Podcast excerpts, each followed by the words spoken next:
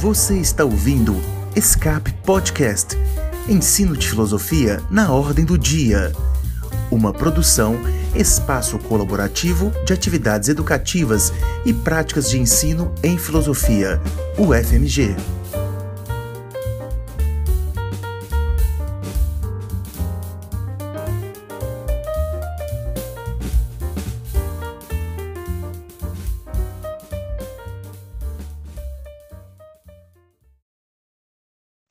Olá, pessoal! Este é o primeiro episódio da segunda temporada do SCAP Philcast. O SCAP é o espaço colaborativo de atividades e práticas de ensino em filosofia da Universidade Federal de Minas Gerais. Eu sou a Nájila, mestrando em filosofia pela UFMG, e quem apresenta essa temporada comigo é a minha amiga Luísa Candini. Oi, gente, tudo bem? Aqui é a Luísa, sou graduada em Filosofia, licenciatura pela UFMG, atualmente sou bacharelanda em Filosofia pela mesma universidade. Eu, além de professora, eu trabalho, ou melhor, eu pesquiso um, numa iniciação científica as virtudes intelectuais, com foco na humildade intelectual dentro do escopo freiriano é, de libertação e de educação libertadora. Essa é, temporada do Escape é muito importante e muito prazerosa para a gente, porque além de sermos pessoas jovens, muito conectadas com as mídias sociais, a gente quer pensar como que a filosofia entra no meio disso tudo. Por isso mesmo, essa temporada se chama Os Outros Jeitos de Fazer Filosofia, edição Mídias Sociais. Para compor o nosso debate, para torná-lo mais rico e mais fofoquento, que vocês vão ver que o nosso convidado de hoje gosta de uma fofoca, a gente trouxe o Felício, professor de filosofia Felício, por, fa por, favor, se apresente, conte da sua formação acadêmica, por que filosofia e por que fofoca, por que não? Pois é, bom dia, boa tarde, boa noite, Nájila, Luiz e todo mundo que está ouvindo a gente aqui no podcast. Espero que a gente tenha uma conversa bacana. Bom, como a Luísa já me apresentou, meu nome é Felício, Felício Mulinari, uh, tenho formação toda em filosofia, tenho graduação mestrado em filosofia pela Federal do Espírito Santo e doutorado pela, pela Federal de São Paulo, pela Unifesp. Né? Fiz uma pesquisa em Wittgenstein. E agora, Luísa, me pega de pesado. Se tem uma coisa que todo mundo faz e não sei se sabe, sabe responder, é por que a gente escolhe filosofia. Aí pode inventar um monte de desculpa, né? Que, ah, tem aquela clássica, não, não fui eu que escolhi, foi ela que me escolheu. Mentira, mentira. A gente tem que ser aqui sensato e honesto, porque, na verdade, Luiz, eu vou ser honesto com você, eu passei filosofia porque era um dos cursos com corte mais baixo. Assim. É verdade, não é mentira, não. Porque se corte alto, assim, eu sou uma pessoa de mentalidade mediana. Então, assim, quando eu vi, olha, aqui dá para entrar. Aí eu entrei. Só que, como toda pessoa de mentalidade mediana, quando ela entra, ela tem que se esforçar o dobro. E aí eu acho que aí eu acabei levando a sério demais e cheguei onde cheguei. Não sei se cheguei muito lugar muito longe, não, mas pelo menos concluí meus estudos. Sou doutor em filosofia, com um PhD também em filosofia da educação. E, e é isso. E aqui estou conversando com vocês sobre filosofia e novas formas de filosofar. Felício, é, assim, não podia deixar de, de, comentar isso, assim, porque eu é, reparei você falando que você é uma pessoa de é, pensamento mediano, é isso que você disse? Essa foi a expressão mentalidade, que você usou. É, mentalidade, mentalidade mediana. Mentalidade é, mediana. Mas, assim, isso me surpreende muito, porque o exercício da filosofia é um exercício que é muito exigente e pede muito das nossas faculdades mentais. Então, com certeza, você não é uma pessoa de mentalidade mediana. Você pode, assim, tirar, arriscar isso aí da sua cabeça, porque não é. Mas eu queria, Feliz, que você contasse para a gente um pouco do seu canal do YouTube, contasse para a gente como é a produção de conteúdo para lá, se você segue um recorte específico, quais fontes você usa, se você usa das suas é, das fontes primárias. Confesso que eu, como stalker que sou, já tenho um quadro preferido, que é a Mitologia Explica, viciadíssima, vi todos os vídeos. E aí, enfim, se você quiser contar um pouco mais sobre ele também, se você usa, por exemplo, se você recorre a Homero, a Exildo ou a outros é, autores como os tragediógrafos, e no caso da filosofia, se você recorre às obras primárias dos autores. Bacana demais, né? Eu fico feliz que você gostar do quadro de mitologia, que eu achava que ninguém gostava, né? Porque a gente faz análise filosófica dos mitos, eu acho que as pessoas normalmente só querem saber as histórias dos mitos e não a análise por trás. Mas depois a gente comenta dos mitos. E o canal é uma coisa engraçada. Eu acho que, pelo, pelo menos, a, a Luísa já deve ter, pelo menos, passado por isso em algum momento que é historicamente a filosofia ela, ela é vista como algo muito longe do, do, da população e é mesmo, né? É algo elitizado no Brasil. A gente não pode falar que não é. Essa imagem da filosofia mais próxima do povo, ela algo meio que um intelectual engajado, muito muito vindo da escola francesa, ela, ela é, é uma coisa muito recente. Ainda que a gente tenha, por exemplo, exemplares como a Marilena Chauí, pelo, pelo lado da esquerda, e até o Oh, meu Deus, me fugiu o nome dele, não podia fugir o nome dele aqui. Enfim, ministro da Educação da FHC, que acabou me fugindo o nome. Mas, ah, mas, enfim, são pessoas, eram intelectuais que não eram próximos da população. A gente fala da Marilena Chauí, mas se você virar para o seu João da padaria, ele não vai saber quem é. Então, a gente nota que de um tempo para cá que a filosofia realmente se tornou mais pop, se a gente pode assim dizer. Ok, a gente não vai fazer um julgamento de mérito aqui, da, de mérito da qualidade da coisa, né? do, do Pondé, do Karnal, do Clóvis. Mas é nesse espírito que, que a criação do canal se deu. E aqui, na a gente vai começar logo a fazer fofoca, você quer isso que você quer saber, e todo mundo está ouvindo também, que é da onde vem.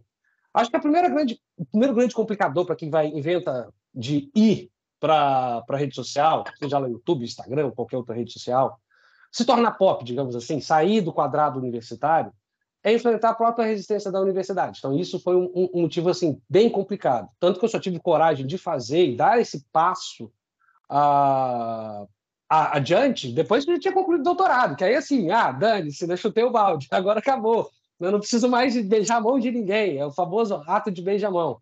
Então, assim, quando eu já estava concursado, já era concursado federal, já, já trabalhava no ensino superior, já tinha pesquisas e artigos e grupos de pesquisas registrados, devidamente, devidamente reconhecidos.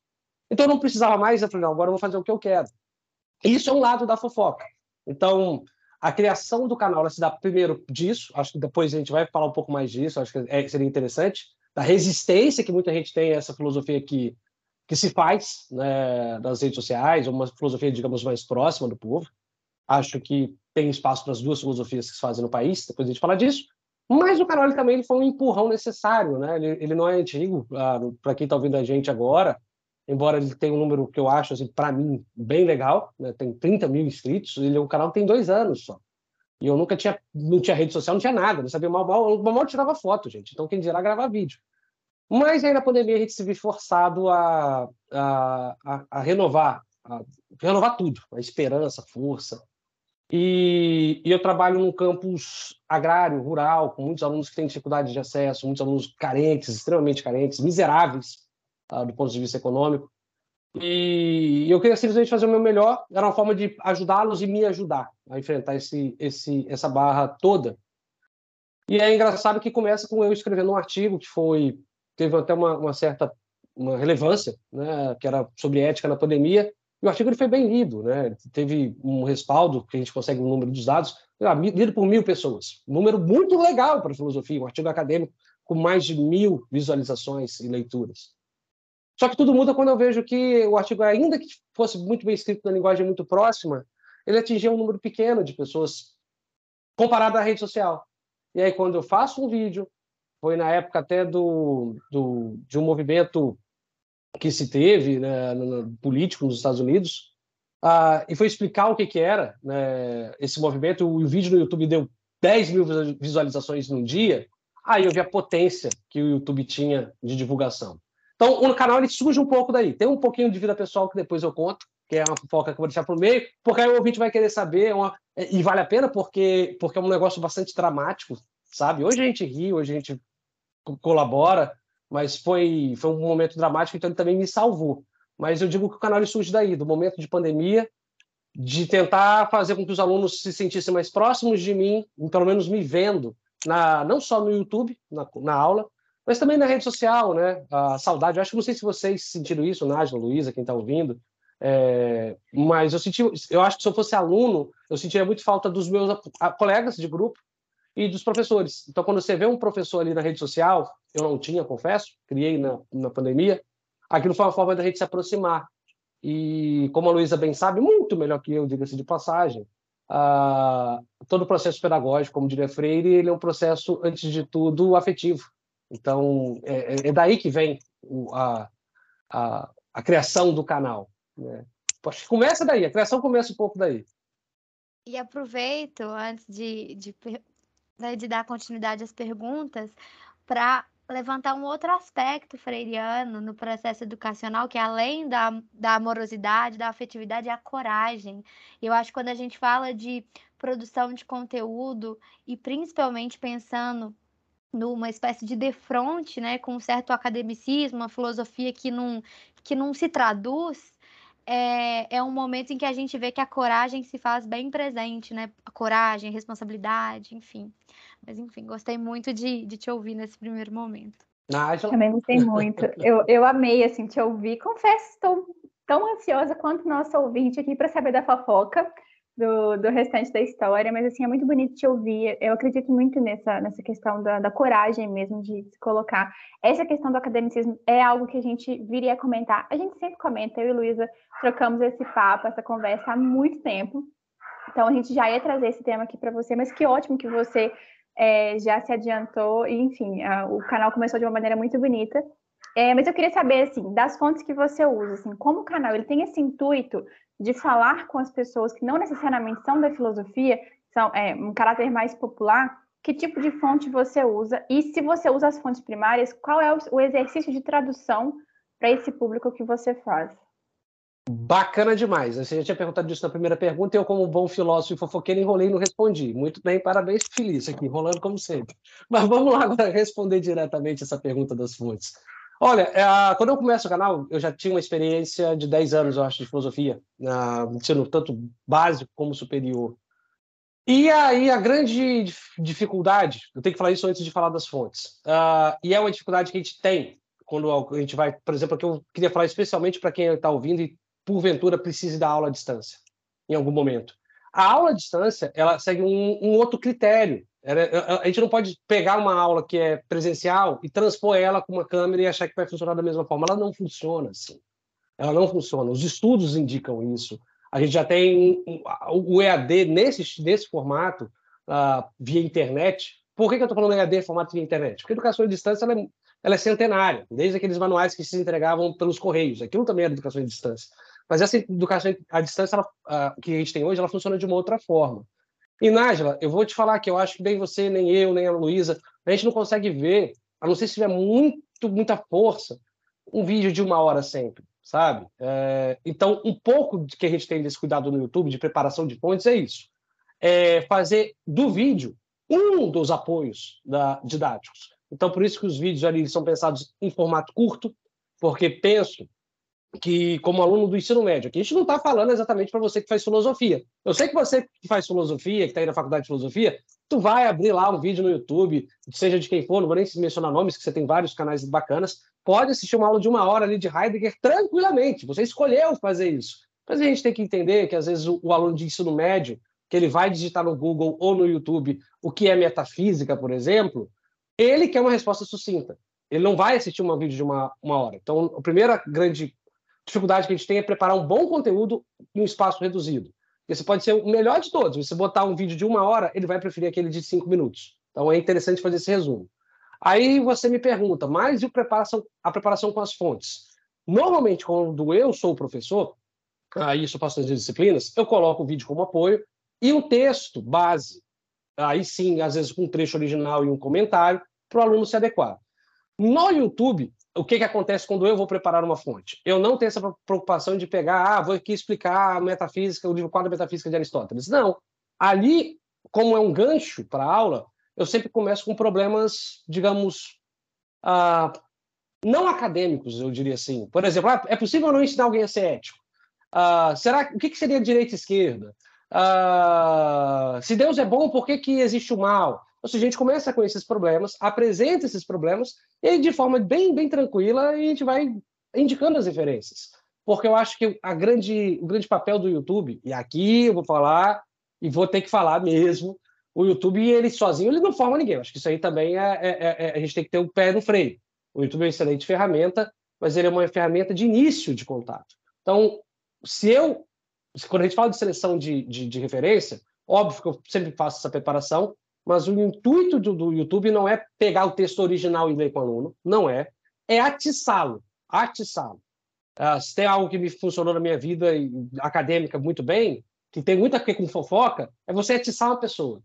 Né? Então, quando você atiça a pessoa, ela vai, ela vai correr atrás de, de depois, porque ela vai querer saber. É igual fofoca mal feita. Sabe, quando você solta a fofoca pela metade, fala, mas amanhã eu conto. A pessoa vai te dar um jeito de te ligar amanhã para saber da fofoca do rei da fofoca.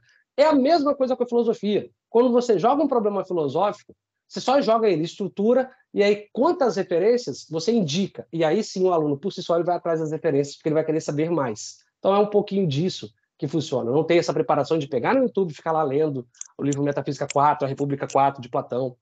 Não é isso. É fazer um resumo, um resumo dialogável, pequeno, para não ser maçante. Volta de falar, o canal ele não é pra, para estudantes de filosofia, ele é para entusiastas de filosofia, muitos do ensino médio, outros tantos já com certa idade, mas são pessoas que querem ali ter um pouquinho e às vezes pegar uma, um livro e, ah, eu gostei desse problema, eu vou ler. Eu sempre indico as referências na descrição. Uhum. Legal demais, Felício. Essa, essa coisa da, da, desse, de instigar o outro a procurar é muito interessante, porque você gera autonomia no outro, assim, e, enfim, assim, a, constrói, a, um, ajuda na construção, na verdade, né, do pensamento crítico do outro, dessa autonomia muito bacana, de verdade. Antes da gente passar para a próxima pergunta, eu vou apresentar para o ouvinte, que vocês devem estar ouvindo aí, a Margot, é a nossa mascote, a nossa filósofa cínica, está ali atrás, a porta está fechada, mas ela insiste em participar do podcast. Então, se vocês ouvirem aí um latidinho, aí tá, tá latindo. É ela, é a mascote que já de tudo que eu faço na academia, é ela que participa de tudo. E hoje não seria diferente, né? Então, nos próximos episódios aí, pode ser que ela, ela apareça assim de fundo também. Luísa? Ai, gente, desculpa. Tive um, um Tava rindo da Margot. Meus... Tive um delay aqui nas minhas conexões cerebrais, mas continuando, é... queria aproveitar para fazer um comentário e já é, enviar, né, fazer a pergunta que é a seguinte: primeira coisa que você diz, né, que é essa, essa afetação que você gera no seu espectador, no seu ouvinte, é algo que me lembra muito da minha preocupação com a minha produção de conteúdo no Instagram. Para mim está muito claro que nós, produtores de conteúdo, a nossa intenção num post de sete páginas no Instagram, num vídeo de 15 minutos, não é formar o especialista. Não, eu, quero dar um peteleco nesse sujeito. Eu quero acordar ele para uma, uma questão que para ele pode nunca ter aparecido ou ser algo banal. Então a gente está efetivamente assim chacoalhando essas pessoas. Oi, ó, olha aqui, tem isso aqui. Já parou pensar nisso? Tem texto aqui. Quem sabe? Né? Então acho que isso é uma coisa importante para gente, a gente ter clareza no que diz respeito o que, que é produção de conteúdo, ainda mais de filosofia. Pensando nisso, queria saber de você se você, enquanto professor, enquanto sujeito, né, já é doutor, já é legitimado a fofocar e ver BBB, né, vocês sabem essa coisa toda, é, o que, que você acha acerca de...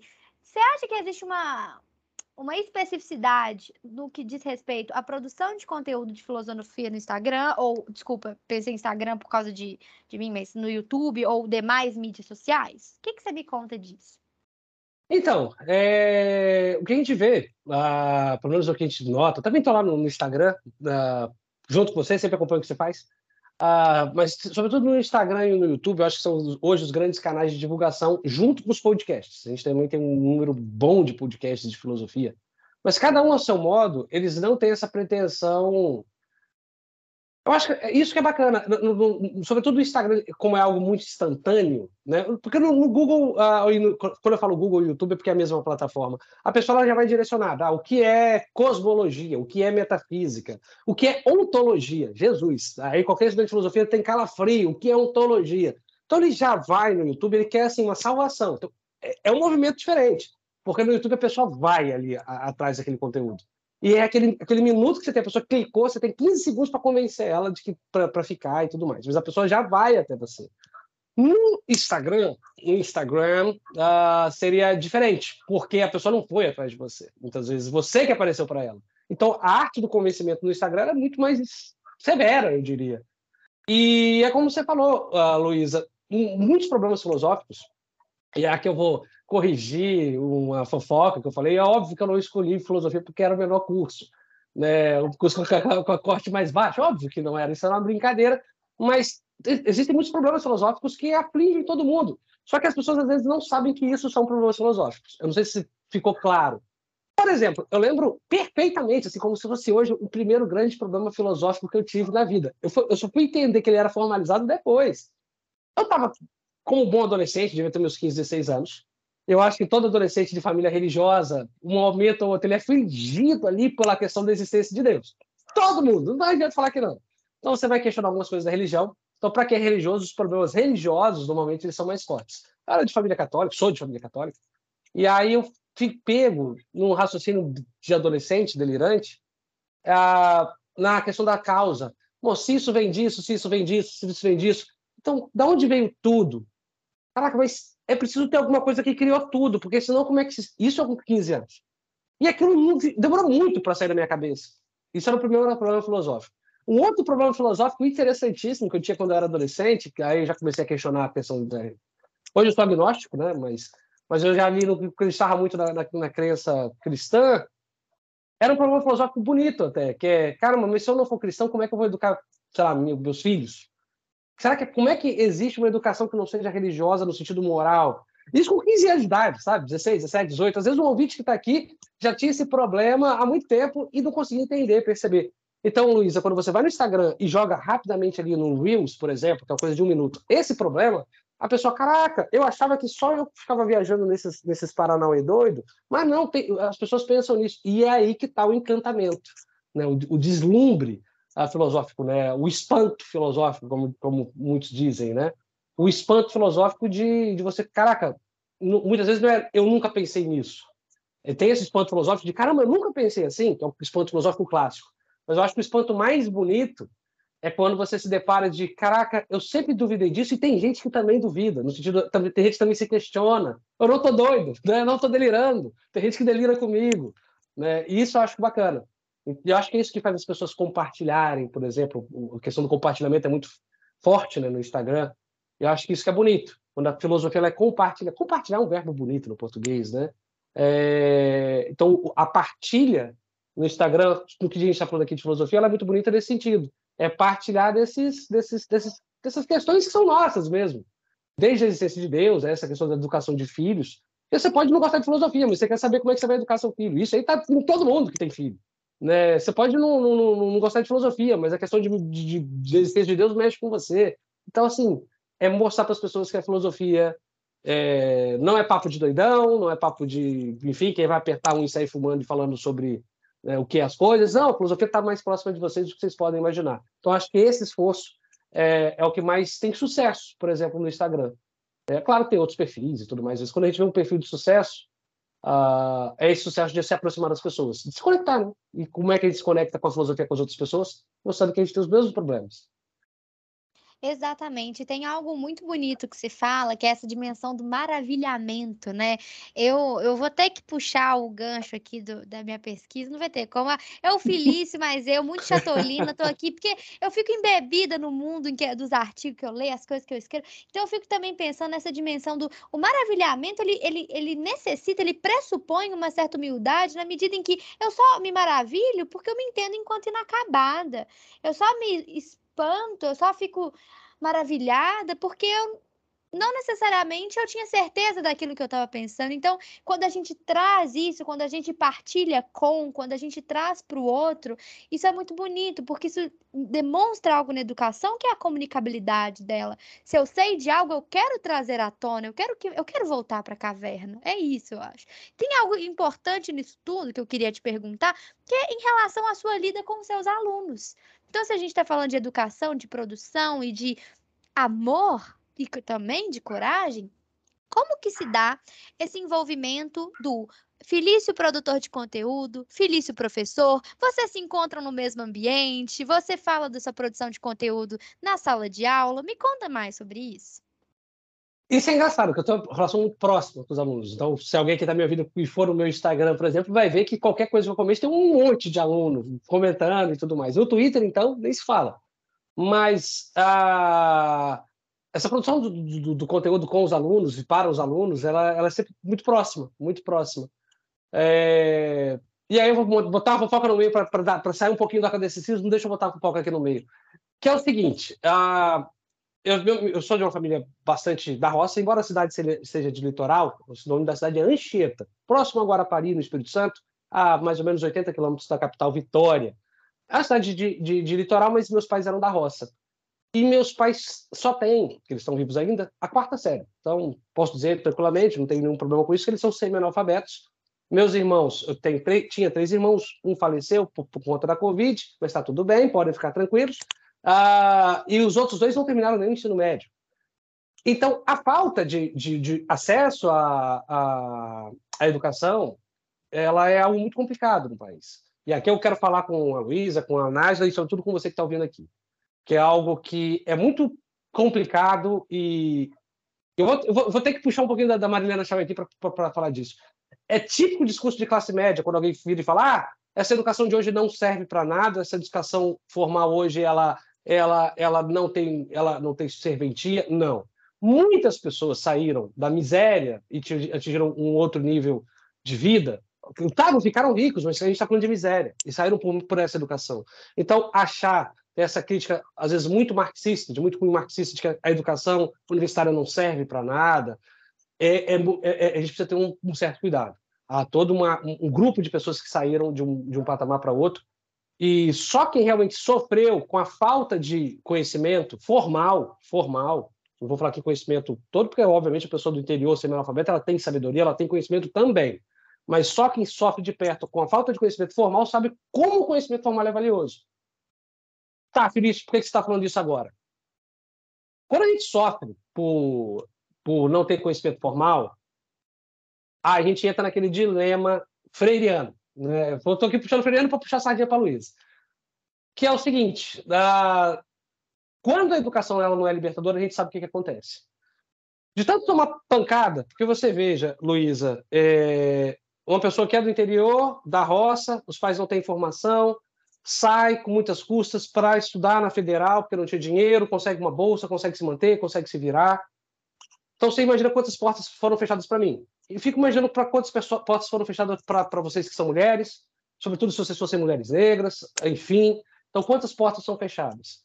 Se a gente não, tem, não trata isso com muito cuidado, cuidado mesmo, no sentido literal da palavra, de cuidar desse, desse processo, a gente acaba, obviamente, repetindo esse percurso e fechando portas para tantos outros. Aquela velha história, a gente pode aqui usar um termo nietzscheano de ressentimento, sabe? Ah, eu sofri tanto agora, vou ressentir vou, e vou aplicar a prova difícil, ou seja, você ressente e joga para fora. Ou usa o termo freudiano, de, no sentido de como eu não me libertei, eu mantenho a estrutura de opressão. Ou vou usar um sentido muito mais popular, muito mais tranquilo. É, que você apanhou tanto na vida que agora chegou a sua hora de que você acha que você tem que bater, sabe? Acho que tanto Nietzsche, Freire, é, é isso que acontece. Então, por que, que eu estou falando disso? Está falando do meu contato com os alunos. Então, ao contrário do que normalmente a gente vê, que é, ah, se eu aprendi assim, então vai ser assim, isso é mais que vocês vão ouvir quando vocês botarem o pé na sala de aula, numa escola, é, professores agindo dessa forma. Se eu aprendi sofrendo, vocês vão aprender sofrendo é você reverter um pouco dessa ordem pedagógica e pensar: olha, eu aprendi sofrendo, mas poderia ter aprendido de forma mais saudável. É claro que estudar às vezes envolve um pouco de sofrimento também. A gente não vai ser inocente, porque o legal é dormir e fofocar. Estudar às vezes dói mesmo. Mas, mas enfim, não precisa ser tão dolorido. Então, quando você entende isso, você lida com o aluno de forma mais próxima, até mais humana, né? menos máquina, e você se deixa envolver se deixa envolver. Às vezes é preciso necessário você ficar um pouquinho distante para você não se envolver demais, no sentido de, de pegar todo mundo levar para casa e sofrer ali uma angústia muito grande, né? Mas você precisa ver ali que do outro lado tem uma pessoa e compreender e tudo mais. Então, acho que não só Freire, como Nietzsche, como vários teóricos de várias linhas falam a mesma coisa, no fundo, sobre a mesma perspectiva. É preciso sempre uh, repensar a educação, porque a educação não é um substantivo, né? não existe a educação, existe o educar o fazer, o fazer, né? É, não existe essa, esse substantivo, esse ato substantivado. Então a gente vai ali no educar. É perfeito? Não. A forma como faz é perfeita? Não, mas é só mais uma forma. Então acho que não tem que ser traumático. Então, quando você me pergunta como eu lido com meus alunos, eu lido, tento lidar de uma forma muito mais humana do que filosófica. Porque antes de precisar aprender, sei lá, a teoria política de Platão, eles muitas vezes precisam de atenção, precisam de um colo, precisam de uma figura paterna que eles não têm em casa, precisam de uma figura intelectual de referência, formada, que muitas vezes eles não têm, né, da família. Então, é isso que eles precisam antes. Assim como outras coisas que são muito mais urgentes. Eles precisam de ter prato de comida para comer, de prato com comida. Não adianta você falar de prato com barriga vazia.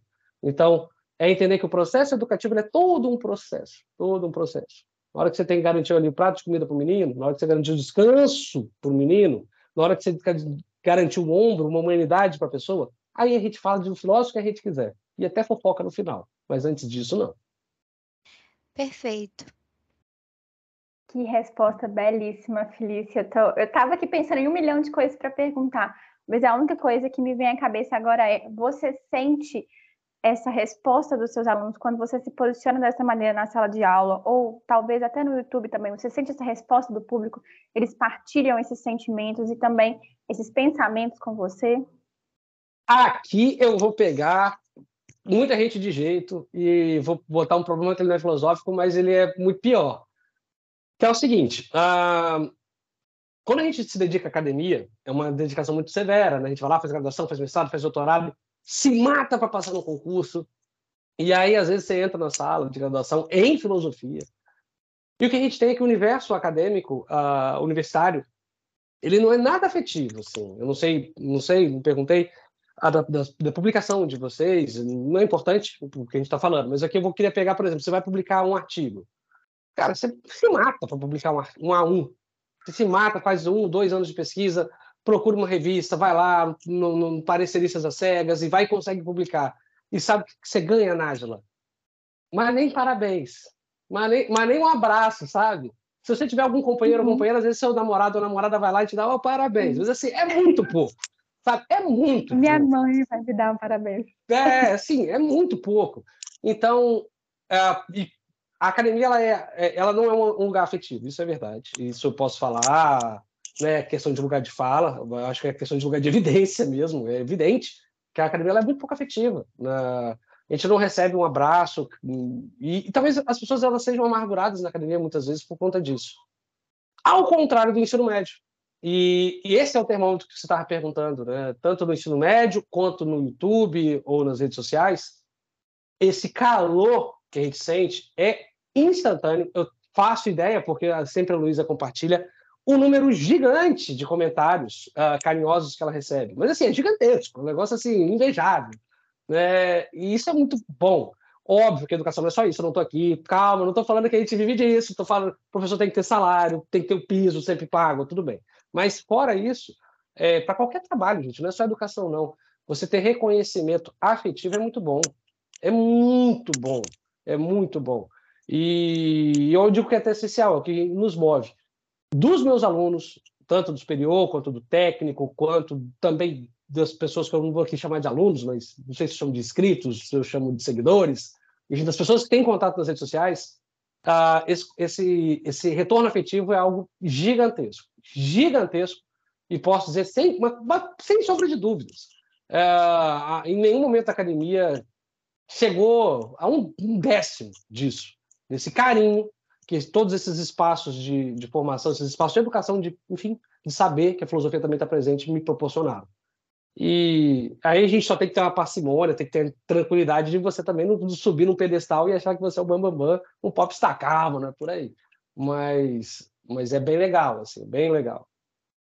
Adorei, inclusive, essa questão da afetividade professor-aluno, né? Eu sinto também que ela faz falta no âmbito da, da academia. E isso gera consequências na gente. Às vezes a gente se arma indevidamente, né?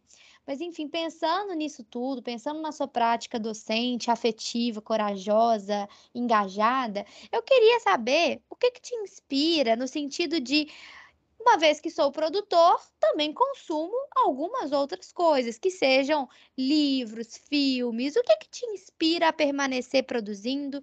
E aproveito para você, né, dar essa dica, essa dica, essa indicação para os seus ouvintes e também para nós, professores e professoras que estamos aí nessa batalha corajosa.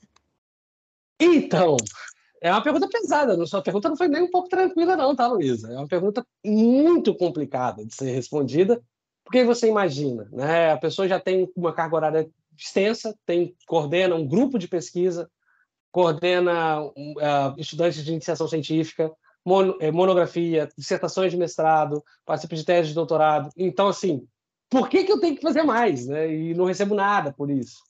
É, mentira que agora está caindo um, um, umas moedinhas lá no, no, YouTube. Mas antes não ganhava, né? É, o que que, te, o que que te motiva a fazer? O que que te motiva aí no Instagram? O que que te motiva... No fundo, a pergunta é, o que que te motiva a ser melhor? Luísa, aqui eu queria falar mais uma vez com vocês, sobretudo com quem vai ser licenciado, né, ou está sendo licenciando agora, quem vai entrar em aula. E com certeza vocês conhecem aquele professor que era bom, muito bom, e ele se desencantou, sabe? E aí ele. Você vê assim, nitidamente que a pessoa ela, ela era uma boa professora, um bom professor, só que simplesmente o encanto foi embora, né? se foi. E ele não consegue, ela não consegue mais dar aquela aula. Isso é muito normal de acontecer, muito normal. Porque a estrutura educacional não é só no Brasil, no mundo inteiro, a educação é algo não muito valorizado, é uma profissão de muito estresse. Então, você se desencantar e não conseguir mais dar aquela aula, isso sempre acontece. Traduzindo isso tudo, a grande pergunta da Luísa é: caramba, como se sentir motivado? Por que fazer a mais? Se é que você vai receber a mesma coisa. Porque tem mais trabalho e não menos. É... E é aqui que a cuíca muda o tom, eu acho que é aqui que a porca tosse o rabo, é aqui que é onde para, eu tenho certeza que, que tá, todo mundo ouvindo está doido para receber a resposta. Olha, eu vou dar a minha resposta. É... E talvez não seja a resposta que sirva para vocês. Provavelmente, né? mas enfim. Mas a grande questão é: é muito ruim quando você entra na sala de aula e dá uma aula ruim. Todo mundo sabe. Todo professor sabe quando dá uma aula ruim. Todo mundo sabe. sabe? Isso é tipo, você que não, nunca entrou na aula, você que está aí joga bola, joga futebol, você sabe quando você entra no, no, na, na, pelada, no, na quadra, no campo, e você joga mal. Você sabe, assim como o professor também sabe quando dá uma aula ruim. E tem uma, algo que me motiva, e os alunos sabem disso, é que toda aula que eu entro, eu tento dar a melhor aula da minha vida. Toda aula. E aí você pergunta, mas isso, que doideira, você vai se adoentar, vai ficar. Não, não é. Não é questão de ser doente, porque como eu disse no começo, no meio da entrevista, eu sou agnóstico. Então, para mim, a única coisa que eu tenho é essa coisa que a gente chama de vida, que é, sei lá, isso que existe entre a não existência e a morte, que a gente está chamando de vida, é tudo que eu tenho, né? E caramba, você já imaginou o quão maluco é saber que isso vai acabar? E, e o quão bacana pode ser você, caraca, fazer a diferença? Isso com tudo. Então, eu, eu, volto a dizer, a, a, minha sede, a minha sede por fazer as coisas, sei que não são perfeitas, sei que não são as melhores do mundo, as minhas maravilhas, mas a minha mera sede de tentar fazer as coisas melhores, pra, uh, uma boa aula, uma melhor aula, uma aula melhor que a outra, e produzir melhor conteúdo, e ir para os outros espaços, é, é, no fundo é só uma vontade de viver enorme. É só uma vontade de viver enorme. É só e somente isso. Uh, talvez o que falte boa parte das pessoas uh, com esse desencanto é que elas se desencantaram com a vida, no, no, fundo. Isso é muito triste. Tem gente que se desencanta por motivos religiosos, óbvio, você tem uma vida eterna depois, então você não precisa dar a melhor aula da sua vida. Mas, quando você só tem isso daqui e acredita nisso, e, ou mesmo que você acredite numa outra vida, mas é encantado pela vida, você sempre busca fazer o melhor. Então, eu acho que, no fundo, o que a gente sempre precisa, como educador, e precisamos, inclusive, nos ajudar nessa missão, é deixar com que a gente não caia em desencanto. É, e talvez seja esse o nosso papel, meu, da Luísa e de tantos outros. Não é fazer o melhor, melhor, não é dar a melhor aula possível, não é fazer o melhor post possível, o melhor vídeo para o YouTube possível. É fazer com que as pessoas continuem encantadas pela vida, seja pela forma que for. E por aí. A terapia está em dia, tá, gente? Assim, só avisando. Os remédios estão em dia, é. podem ficar tranquilos, tá tudo bem, tá tudo bem. Neste momento, eu me encontro aqui com os olhos cheios de lágrimas, tentando segurar isso aqui para não passar o, o barulhinho do choro no podcast. Mas tá por um fio aqui. Essa fala foi lindíssima e muito inspiradora. E agora, assim, infelizmente, para caminhar para o final, eu queria que você deixasse mais uma mensagem inspiradora para os nossos colegas de profissão. E a gente falou aqui de várias palavras maravilhosas: afeto, coragem, inspirar. Enfim, eu queria que você resumisse o que é ser professor de filosofia em uma única palavra. Acho que, no fundo, ser professor de filosofia, a gente pode tirar a filosofia. É, ser professor, ser educador, sobretudo, né? Ser educador não é, poderia falar que é, é, é inspirar, né? Como a gente fala, ser educador é ser, sobretudo, inspiração. Eu acho que não é por aí, não. Eu acho que não é por aí mesmo. Eu acho que a questão não é inspirar as pessoas, não é servir de exemplo. Eu acho que não é nada por aí. Eu acho que é coisa muito mais simples. Acho que o nosso grande papel como professor, numa sala de aula, como educador, é, é ser mais uma pessoa humana ligada a uma outra pessoa humana. É, é, é ter uma ligação, uma, uma relação amorosa mesmo, afetiva, uh, com, com, qualquer, com qualquer um. Né? E isso que, que é, é, talvez seja a grande dificuldade. Porque seja você ensinar filosofia, física, química, o que você quiser ensinar, o que você quiser ensinar. Então, você só consegue ensinar quando a pessoa está predisposta a aprender. Isso é fato. Se a pessoa não está predisposta a aprender, ela não vai aprender. A grande questão, então, não é o que a gente faz como professor. Talvez a grande questão filosófica seja o, como, o, que, o que devemos fazer para as pessoas quererem aprender. As pessoas elas querem muito aprender quando elas se reconhecem na gente. Só que elas só podem se reconhecer na gente quando a gente se conecta. Então, ser professor, ser um bom professor, antes de tudo, é aprender a fazer algo que talvez hoje tenha se tornado um pouco mais difícil, aprender ou reaprender a se conectar com as pessoas. Tá? Acho que é um pouco disso. É, a gente já precisa aprender um pouco a se conectar de verdade com as pessoas. Talvez seja esse o caminho que o professor tem que retomar daqui para frente. Uhum, muito obrigada, eu amei. E falando em conexão espiritual, afetiva. Olha o link, olha, olha o link da o link, Olha o link delas.